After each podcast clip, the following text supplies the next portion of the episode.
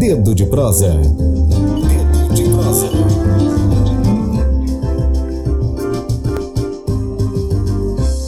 Hoje, segunda-feira, dia 22 de janeiro de 2020, o nosso quadro de entrevistas, o Dedo de Prosa, é com um professor da Universidade Estadual de Campinas. Ele é doutor em Economia Social e do Trabalho, José Dari Crem. E a nossa conversa com o professor tem como tema central, claro, a reforma trabalhista, entre outros subtemas. E reforma trabalhista é o tema da mesa que o professor vai participar do terceiro encontro do Observatório do Mercado do Trabalho no Maranhão, evento que acontece até a próxima sexta-feira, dia 24, lá na Universidade Federal do Maranhão. Professor, é uma honra entrevistá-lo. Desejo um bom dia a você, bom dia. É uma honra também poder estar aqui, compartilhar algumas reflexões com os ouvintes maranhenses. Professor, eu vi uma, uma palestra sua, uma exposição sua no YouTube, nos canais de redes sociais, e o senhor fez um recorte muito interessante que me chamou bastante atenção. O senhor disse durante a palestra que o título da maior obra de Marx é Capital e não Trabalho.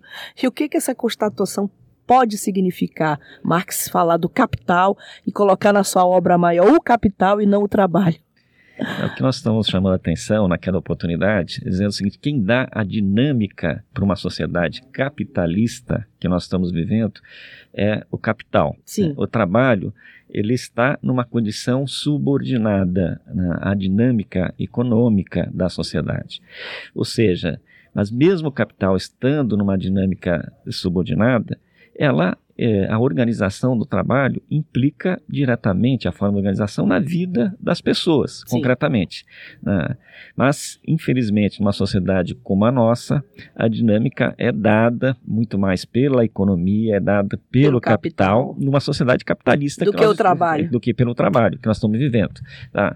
Nós colocamos muito mais isso para chamar a atenção que o próprio Marx, que é um estudioso crítico do capitalismo, ele começa estudando como é que se organiza a sociedade capitalista, como é que funciona o capitalismo para poder entender as suas, a, a sua forma de expressão e com isso fazendo a crítica, explicar os limites do que é uma sociedade capitalista do ponto de vista de garantir uma condição de vida das pessoas, para todas as pessoas. Tá? Então, nesse sentido que nós usamos um pouco essa expressão nessa, nessa palestra, nessa intervenção anterior. É, professor, houve muitas mutações envolvendo capital e trabalho nos últimos séculos. E que se eu fizer essa pergunta para o senhor, nós vamos passar aqui a tarde inteira conversando. Mas Quais as principais mutações que envolveram capital e trabalho nas sociedades nos últimos tempos? É, relacionando, inclusive, com a reforma trabalhista, para a gente poder concretizar um pouco mais a reflexão, é o seguinte: nós sempre dizemos que é, nós, no capitalismo, então, seja, sob a dinâmica do capital, você tem momentos diferentes de como se regula, organiza o trabalho. Tá? Na lógica mais inicial do capitalismo, é submeter todas as pessoas à concorrência uh, e uh, sem nenhuma proteção a quem é obrigado a trabalhar para poder sobreviver. Tá? Mas depois, numa reação do movimento dos trabalhadores, das suas lutas, das suas greves, e também da própria sociedade, foram se construindo uma série de direitos e proteções sociais com uma forma de preservar também a condição de vida de quem é obrigado a, a, a trabalhar né, e vender sua força de trabalho para sobreviver. Tá? Então, nesse, é, nesse sentido, no segundo momento, foi uma, nós tivemos uma história de construção de direitos e proteções sociais. Essa construção de direitos e proteções sociais, como estão expressas, por exemplo, num limite para a jornada de trabalho diária, num salário mínimo, nas férias, em décimo terceiro, é, em um sistema de quando as pessoas ficam mais idosas, poder ter direito a se aposentar, não precisar trabalhar até morrer. Ou seja, Todos esses direitos, essas proteções sociais foram construídas no sentido de preservar a dignidade das pessoas humanas e colocar um certo limite na forma como o empregador pode utilizar a força de trabalho. Então, isso foi um segundo momento que nós vivemos. E um terceiro momento que nós estamos vivendo mais recentemente é um momento em que é um processo, de novo, de desconstrução de direitos e proteções sociais, na perspectiva de sujeitar as pessoas a concorrer no mercado e aceitar qualquer tipo de atividade como forma de enfrentar a situação que nós estamos vivendo. E aí, nós temos uma contradição muito grande. Ao mesmo tempo que o mundo caminha por, em constantes inovações tecnológicas, novos processos e formas de organização do trabalho que tendem a, por um lado, economizar trabalho em setores mais dinâmicos do, do Uhum. ponto de vista econômico, especialmente por exemplo, no setor industrial, no, em alguns setores de serviços, né, economizar trabalho, mas se está construindo uma narrativa no sentido de que as Sim. pessoas são responsáveis pela situação que se encontram nesse momento histórico. Ou seja, você eh, diga para as pessoas que elas têm que ser empreendedoras, que elas têm que ser empregáveis para enfrentar essa nova realidade em mudança. Mas, na verdade, nós estamos produzindo um mundo, e o relatório da Oxfam eh, de Uhum. ontem exatamente mostra indo, um mundo em que, de novo, a desconstrução dos direitos das proteções sociais estão servindo para um enriquecimento muito grande de pequenos grupos eh, econômicos, os chamados bilionários no mundo, e vis-à-vis empobrecendo uma grande outra quantidade de pessoas. Ou seja, nós estamos aumentando profundamente a desigualdade social. Né? Esse dado dessa ONG inglesa que divulgou o resultado ontem dos seus estudos, mostrando que 20, os 20, as 22 pessoas mais ricas do mundo ganham têm um dinheiro igual a todas as mulheres do continente africano. né? É uma, São dados é, são escandalosos. dados escandalosos. Verdade. Ah, então, ou seja, você criou uma situação né, em que você aumentou a capacidade de produção de bens e serviços fortemente, internacionalizou a economia e eh, isso, eh, ao mesmo tempo, você está tirando os trabalhadores as suas proteções, os seus direitos, fragilizando né, todos os seus sistemas de segurança, de seguridade social, mas, ao mesmo tempo, favorecendo um processo brutal de concentração de renda nesse momento. Então, ou seja, mesmo sob o capitalismo, nós encontramos a- dinâmicas diferentes de como essa questão do trabalho é encarada. E nesse momento, nós estamos assistindo não só no Brasil, no mundo, esse processo né, de concentração de renda, eh, e ela, essa concentração de renda, entre outros fatores, não é único, mas também apresenta a relação com uma forma como se distribui a riqueza gerada pelo trabalho. né. E aqui nós estamos até inventando novas formas que dizem que são trabalhadores autônomos, mas são trabalhadores que continuam sendo, estando numa condição subordinada. Por exemplo, hoje no Brasil, como no mundo, mas no Brasil cresce muito os trabalhadores de plataforma digital, né? Sim, sim. Os Uber, os, Isso. A os uberização É, do, do, é. do trabalho, ele, ele pergunta exatamente sobre isso, né? É. Os impactos da uberização, que hoje já virou até um neologismo, uberização É, do Você usa- trabalho. É, você usa uberização para designar, Hum. designar um conjunto grande de trabalhadores de plataformas digitais. Ah, é verdade que você tem uma nova base tecnológica que possibilitou a organização de serviços, mas também, é, fundamentalmente, você usou dessa plataforma no sentido de, de novo, fragilizar quem é obrigado a trabalhar. né? Ou seja, você diz que as pessoas têm que trabalhar sem nenhuma proteção social. Sim. E no caso da uberização, é seguinte, isso paga exatamente o momento que ela está trabalhando.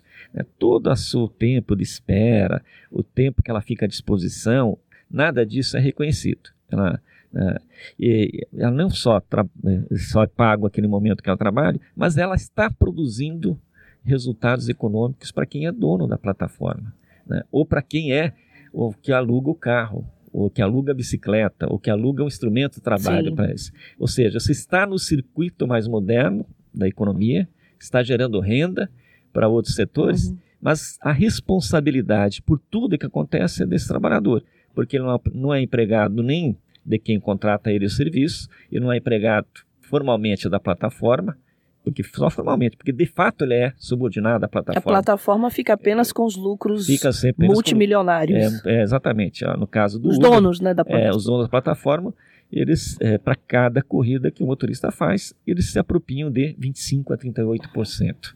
Né? 25 a 20, e esse trabalhador aqui, a hora que ele é acidentado, a hora que ele fica doente, a hora que ele não consegue trabalho, como é que ele fica? Ele fica jogado a, a sua é, é, total insegurança. né?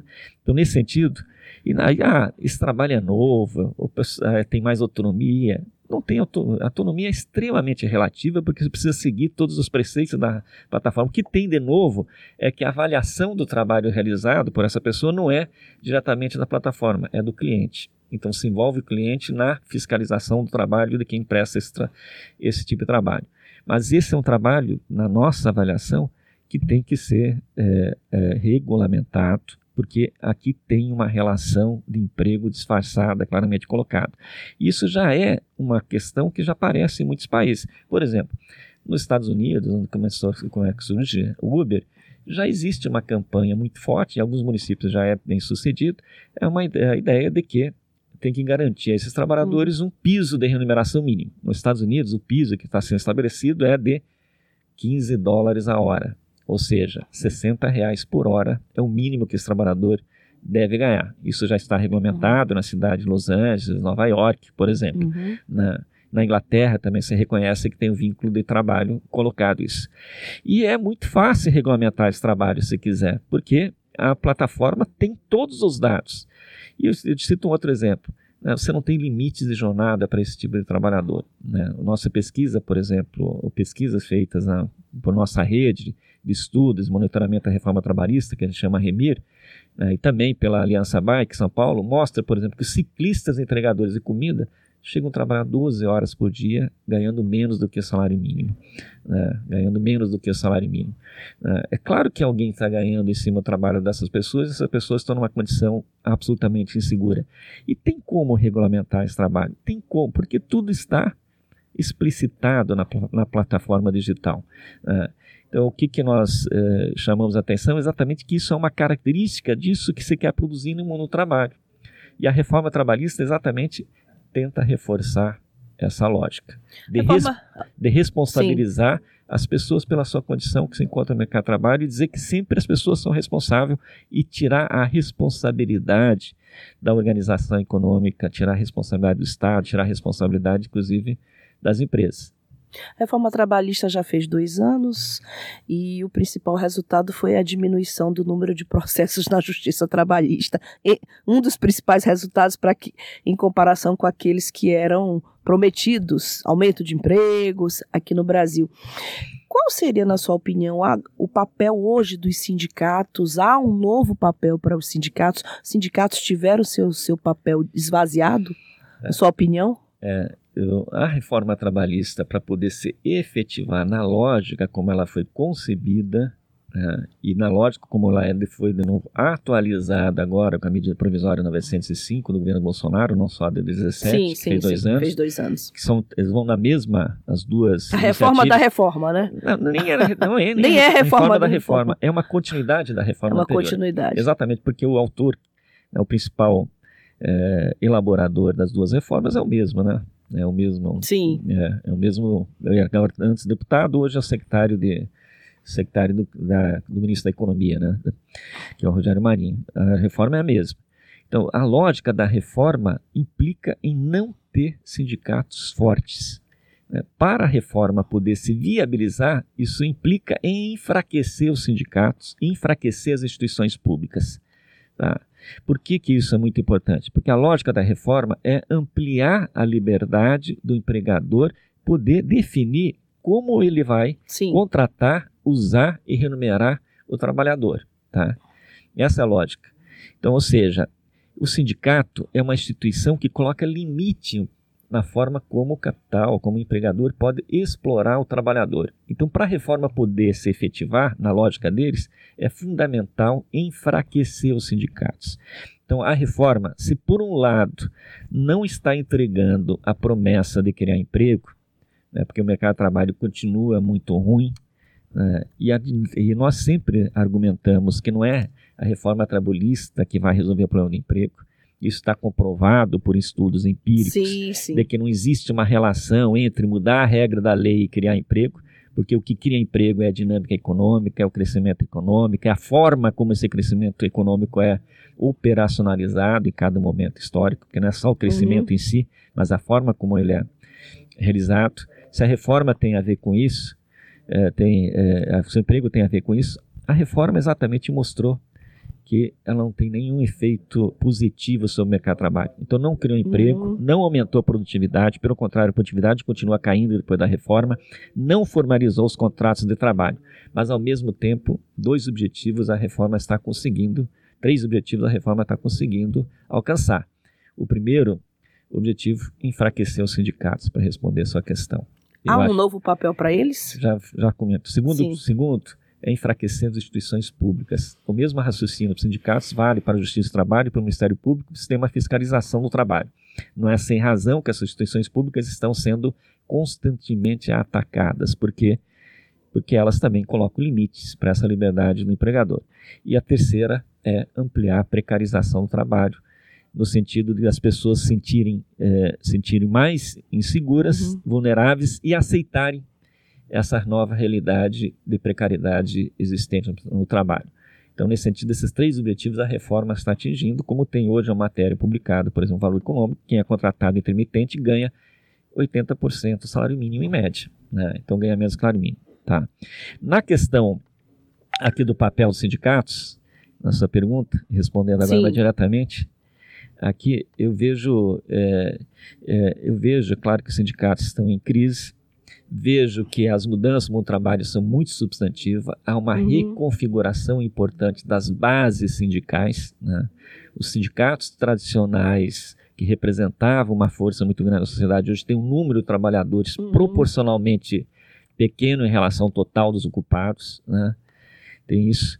Então vejo que uma uma importante nesse momento, importante mudança é o sindicato ter uma capacidade de se articular com outros movimentos sociais no Sim. sentido de pressionar o Estado no sentido de garantir legislações e proteções de caráter mais universal. Por exemplo, qual foi a política no governo anterior que mais apresentou resultados sociais concretos? Foi a política de valorização do salário mínimo Isso. é uma política de caráter mais universal. Ah, então eu vejo que os sindicatos precisam continuar atuando no sentido de proteger quem eles representam, fazendo as suas negociações coletivas, mas precisam buscar uma articulação mais ampla no sentido de garantir uma condição de dignidade de trabalho para todos os que são ocupados na sociedade. né? Então, nesse sentido, mal inspirando esse exemplo que eu falei do Uber, de, Uhum. por exemplo, lá de- da Califórnia, do estado, né, nos Estados Unidos, dizendo, ó, vamos garantir para todos os Sim. trabalhadores um piso de remuneração mínimo. Vamos garantir para todos os trabalhadores uma jornada mínima de trabalho. E a jornada precisa ser reduzida, né, até para você ter emprego para todo mundo. né. vamos garantir para todos os trabalhadores um sistema de proteção social. Por exemplo, quando as pessoas ficarem doentes, quando as pessoas ficarem mais velhas, elas terem algum tipo de amparo para não precisar eh, trabalhar numa condição em que ela não tem, né, ou seja, numa condição de saúde que ela não tem naquele momento. Né? Eu- então, nesse sentido que eu vejo que os sindicatos, os sindicatos são muito importantes do ponto de vista da sociedade. né? Há uma campanha muito forte, até porque o discurso hegemônico do neoliberalismo nesse período é de combater os sindicatos, com toda essa coisa da globalização, né? a lógica é destruir os sindicatos, fragilizar os sindicatos, mas não dá, mas na minha convicção não existe uma sociedade democrática sem existência de sindicatos, porque eles são a contraposição ao capital. Se nós começamos a entrevista que a sociedade é organizada pelo capital, ele Sim. que dá dinâmica, mas a, a democracia só é possível se você tiver mecanismos de contraposição à sua força. E o trabalhador individualmente não tem força de contraposição. Isso só é possível ser atingido pela força coletiva, organizada. Então, por isso, na minha opinião, é o seguinte: não existe democracia sem ter eh, sindicatos livres e com capacidade de agir dentro da sociedade e essa, e essa sua capacidade de ação seja reconhecida institucionalmente e também socialmente. Então, por isso, é muito importante a existência de sindicatos e nós não podemos corroborar com a ideia que está muito presente na sociedade brasileira, especialmente no Sul, talvez mais forte do que aqui, a ideia de que os sindicatos não acrescentam e não são importantes para a vida social. Professor, nós temos hoje no país 13 milhões de desempregados, população maior do que um país como Portugal. Por exemplo, temos 26 milhões de trabalhadores de, de taxa de subutilização de mão de obra de trabalhadores, 26 milhões de pessoas.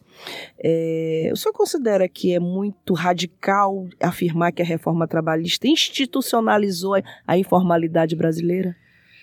A reforma trabalhista contribui para avançar a informalidade, exatamente contra a posição uh, que se afirmava, né, o que afirmavam os defensores da reforma trabalhista, né, porque a ideia era vamos rebaixar o patamar de direitos e aumentar os empregos. É, aumentar os a empregos. promessa. É, a promessa e facilitar que os contratos sejam registrados. Vamos introduzir contratos precários para eles serem registrados, para, para o empregador registrar. Mas o que está acontecendo é o seguinte: nós estamos vivendo uma crise do mercado de trabalho muito profunda.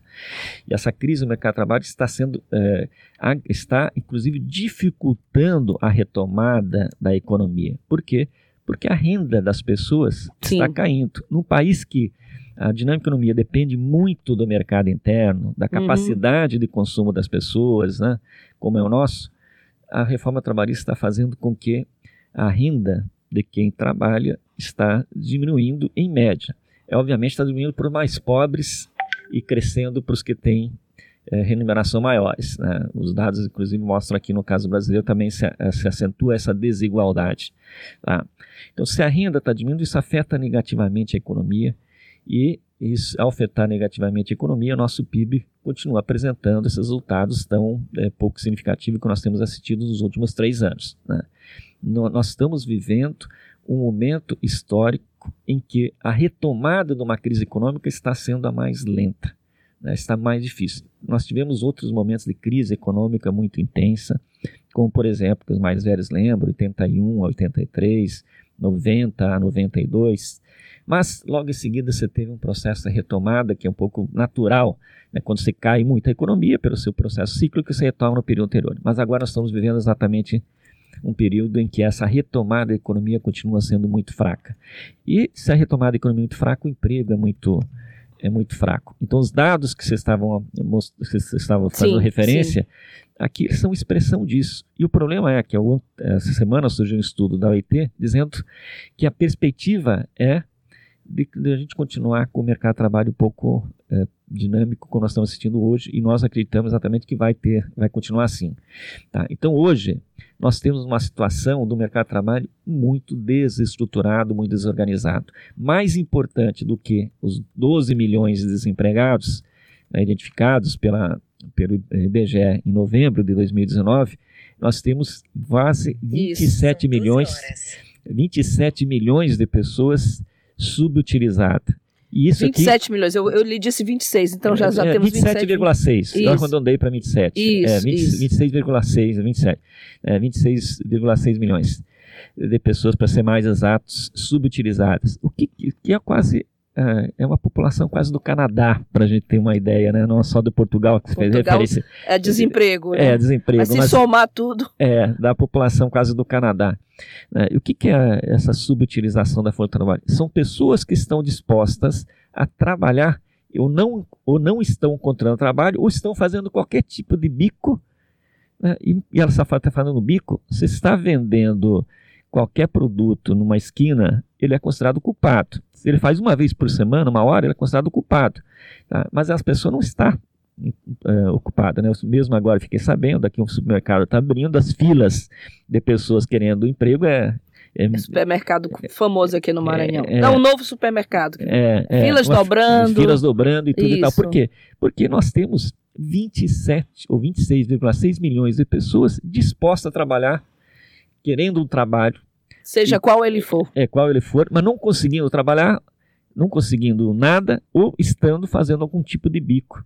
Né? Porque no Brasil as pessoas não podem ficar desempregadas. A taxa de desemprego não é mais elevada porque as pessoas precisam, precisam é, ganhar alguma coisa. Então elas vão inventar alguma coisa a fazer. Tanto que, depois da reforma, cresceu muito o trabalho por conta própria. O que é o trabalho com prótese? São estratégias de sobrevivência das pessoas de conseguir fazer qualquer coisa para sobreviver.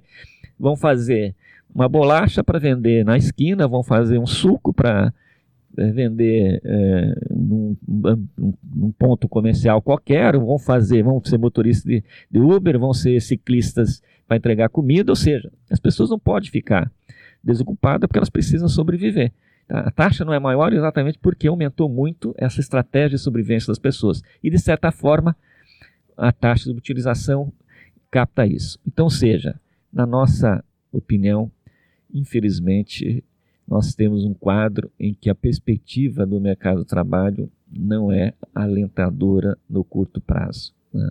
Para isso, a gente tem que mudar um pouco a dinâmica econômica que o país está vivendo hoje. A política que está sendo executada, ela não favorece uma retomada mais substantiva né, do emprego. Né?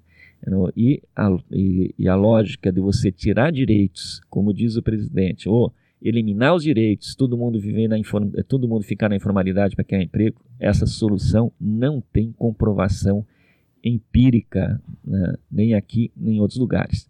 No máximo que a reforma pode fazer é reduzir a taxa de emprego, porque as pessoas precisam se virar, faz, inventar qualquer coisa. Mas do ponto de vista real, ela tende a precarizar ainda mais o mundo do trabalho e não traz nenhuma perspectiva para a gente construir um país com uma condição de vida melhor para o conjunto da sua população. Perfeitamente. Professor, chegamos aqui ao nosso tempo, infelizmente, porque eu ainda queria falar sobre aposentadoria com é. o senhor. Mas a gente podia, agora eu queria lhe pedir as suas considerações finais. A gente sempre encerra com pedindo ao convidado que deixe a sua mensagem final à nossa audiência. E queria lhe perguntar sobre com essa projeção de PIB de pouco mais de 2% para 2020, crescimento do PIB brasileiro, com 13 milhões de desempregados, mais 27 milhões aproximadamente de taxa de subutilização da mão de obra, e com a aposentadoria do trabalhador brasileiro hoje, é, que foi completamente desmontada, né? não foi reforma da Previdência, foi desmonte. Quais seriam as perspectivas para a sociedade brasileira? Onde estaria a saída que o senhor acredita? Uh, que nós, infelizmente, eu acho, olhando a política econômica do atual governo, isso não é nada animador do ponto de vista de recuperar o mercado de trabalho. Na minha perspectiva, precisa ter uma alteração substantiva na política econômica.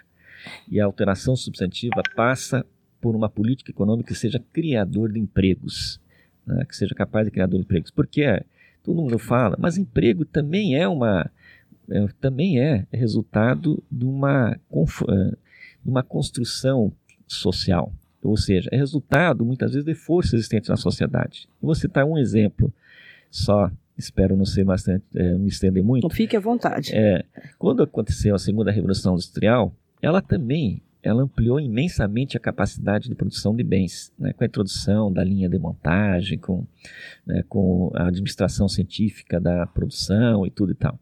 É, aumentou imensamente. É verdade que, por um lado, barateou os produtos, mas, por outro lado, no primeiro momento, empregou muita gente, mas depois, esse processo de inovação tecnológica também dispensou muita gente.